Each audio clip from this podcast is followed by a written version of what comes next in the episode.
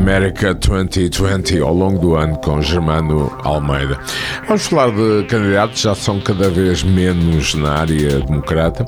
Aliás, esse será aparentemente um dos problemas ainda não existir um candidato digamos, central em que as energias eh, democratas se possam centrar. Germano, vês isso dessa forma? Excesso de candidatos, eh, necessidade de concentração eh, temática, por exemplo, a questão da saúde, a questão do emprego, a questão, digamos, da vida de muitos dos trabalhadores, a chamada gig economy, entre outros aspectos. Ou seja, falar-se demasiado das questões do impeachment impeachment e menos das questões, digamos, que dizem respeito à, à vida das pessoas e não havendo um candidato uh, focal no meio disto tudo. Acho que isso foi uma questão no último ano, havia candidatos a mais, chegaram a ser 20 e tal.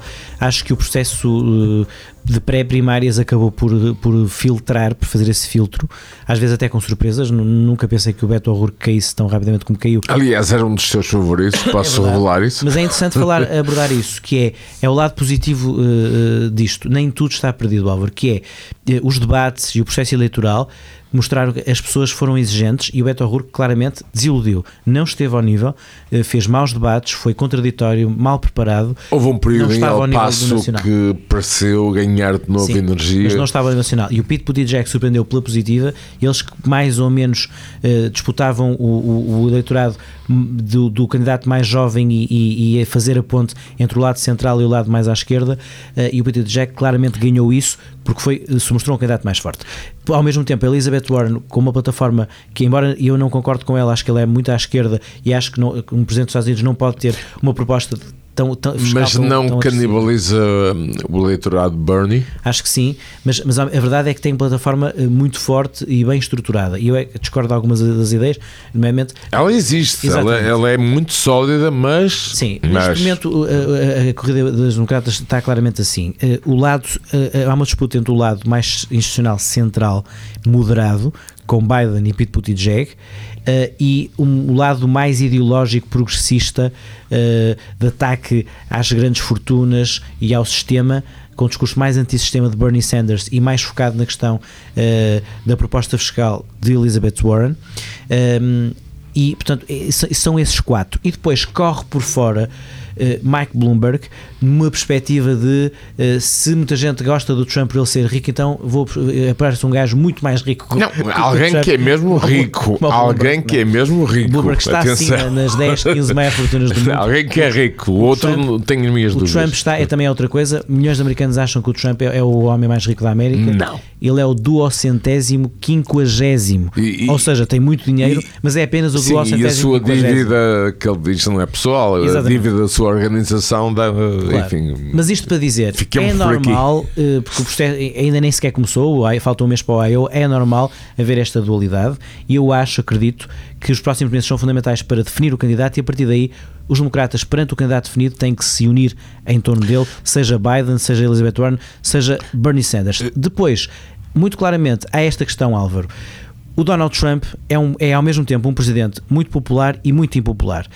Ou seja, é, tem uma taxa de, de, de desaprovação muito alta, 55% dos americanos detestam-no, mas tem uma base eleitoral muito sólida. Que não se mexe desde o início, Exatamente. praticamente a mesma. Portanto, é? ele tem um topo de aprovação de 45%, dos mais baixos da história americana, mas tem um mínimo de 35%. Mas pode ser eleito com esses números. Nunca baixa. Portanto, ele está no mínimo está. a 35% a 45%. Ou seja, há ao contrário do que dizem, o Trump ainda não está reeleito. Há uma, há uma enorme hipótese de, de o bater, mas o candidato democrata tem que mobilizar imenso. Qual é o é mais electable para terminarmos? Sem dúvida de Joe Biden. É, ou seja, é ou seja Elegível. Em, embora não seja o mais popular, é o mais electable porquê?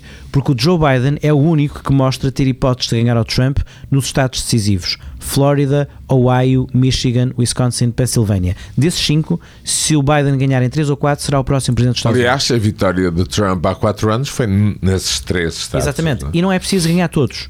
Basta ganhar dois, se ganhar a Flórida, se não ganhar a Flórida, tem que ganhar esses três da Rust Belt. Ou seja, os democratas têm que voltar à Rust Belt. Não é com a Elizabeth Warren que o vão conseguir é com Joe Biden, que é um tipo de, da Real America, uh, good old Joe, uh, defensor da classe média, que não assusta o eleitorado branco, uh, que ainda, o eleitorado, desculpa, da, da, da Rust Belt, que possivelmente veria Elizabeth Warren como uma ameaça e que ainda olha com alguma desconfiança para Pete Buttigieg.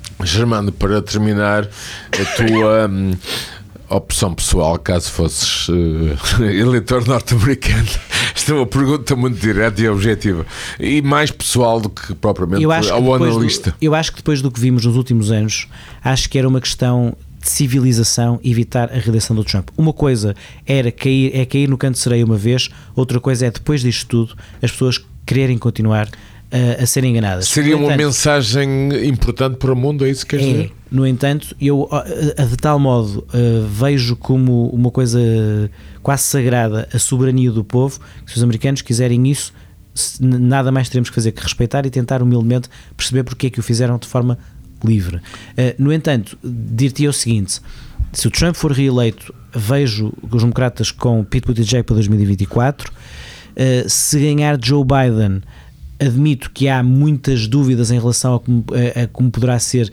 alguém que já tem quase 80 anos presidente. E não tenho dúvidas que se for Joe Biden nomeado, o Trump vai de forma assassina falar nisso, dizer que ele está velho, que está quase a morrer. Sleepy, porque, Sleepy Joe. Porque é, esse, porque é esse o nível do atual presidente dos Estados Unidos, mas é o que temos. Germano Almeida, America 2020, e à medida que o tempo passar neste novo ano, certamente as coisas vão aquecer e muito nos Estados Unidos da América.